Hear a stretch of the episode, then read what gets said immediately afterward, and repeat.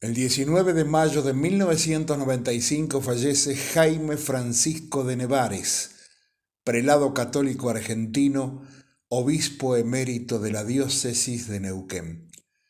Su trabajo como sacerdote se centró en el ejercicio de la justicia y defensa de los derechos constitucionales durante las convulsionadas décadas del 60, 70 y 80.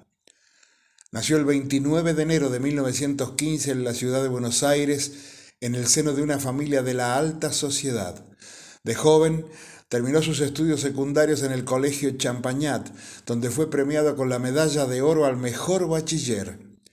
La influencia de su abuelo determinó su temprana opción por los pobres, marginados y trabajadores. En abril de 1940 obtuvo el grado de abogado en la Universidad de Buenos Aires. Llega, por su formación salesiana, a ser ordenado sacerdote el 25 de noviembre de 1951. En junio de 1955, en el marco del conflicto Iglesia-Gobierno, fue encarcelado. Su intervención por las penosas condiciones laborales de los obreros en la construcción de El Chocón, entre 1969 y 1971 fue emblemática.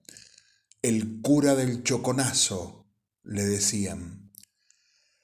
Durante los primeros meses posteriores al golpe de Estado en Argentina de 1976, de Nevares y otros obispos instaron a las autoridades episcopales a que repudiaran las acciones de la Junta Militar. Dedicó su apostolado con particular atención a los sectores más necesitados y abandonados, y su compromiso con la defensa de los derechos humanos fue proverbial. Junto a otros destacados sacerdotes, constituyeron el grupo que se enfrentó con la dictadura militar iniciada en el 76.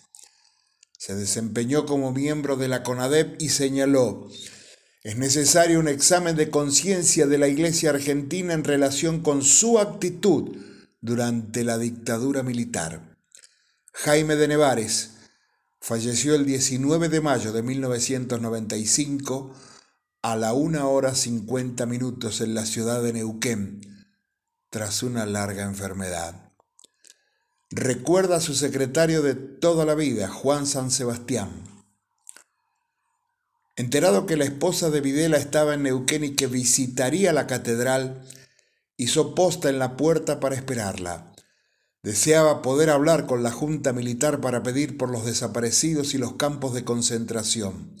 Cuando ella llegó, la acompañó al interior de la catedral y a la salida le dijo, Señora, hay muchas madres que no saben dónde están sus hijos. A lo que ella respondió, yo sí sé dónde están mis hijos. Don Jaime le dijo entonces, creí que hablaba con una madre. Se dio vuelta y se fue. Ella adujo, pero monseñor. Y él dijo, ya es tarde, señora. Y se fue.